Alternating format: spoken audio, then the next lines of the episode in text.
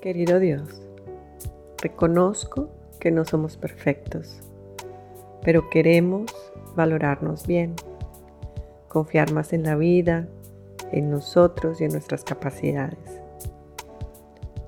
Nos ayudas a no querer cambiar a los demás, dejarlos que ellos manejen sus vidas y sus trabajos.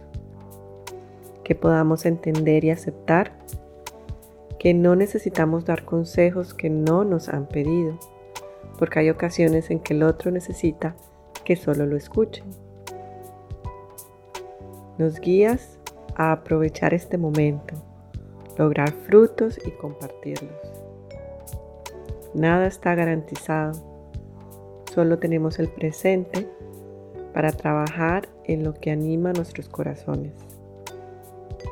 El tiempo de hoy que nos regalas es maravilloso, enfocándonos en un día a la vez para lograr los deseos que pones en nosotros.